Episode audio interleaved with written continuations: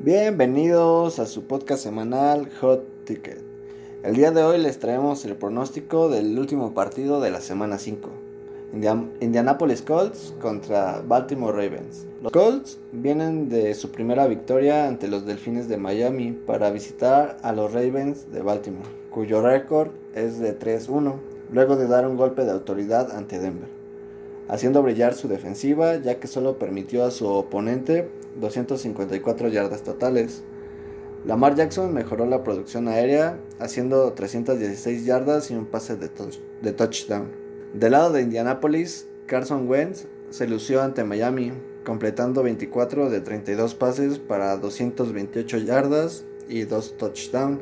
Su defensiva está por debajo del estándar ya que permite en promedio 25 puntos por partido, siendo la defensa terrestre el peor rubro, permitiendo 114 yardas en carrera, punto para Jackson.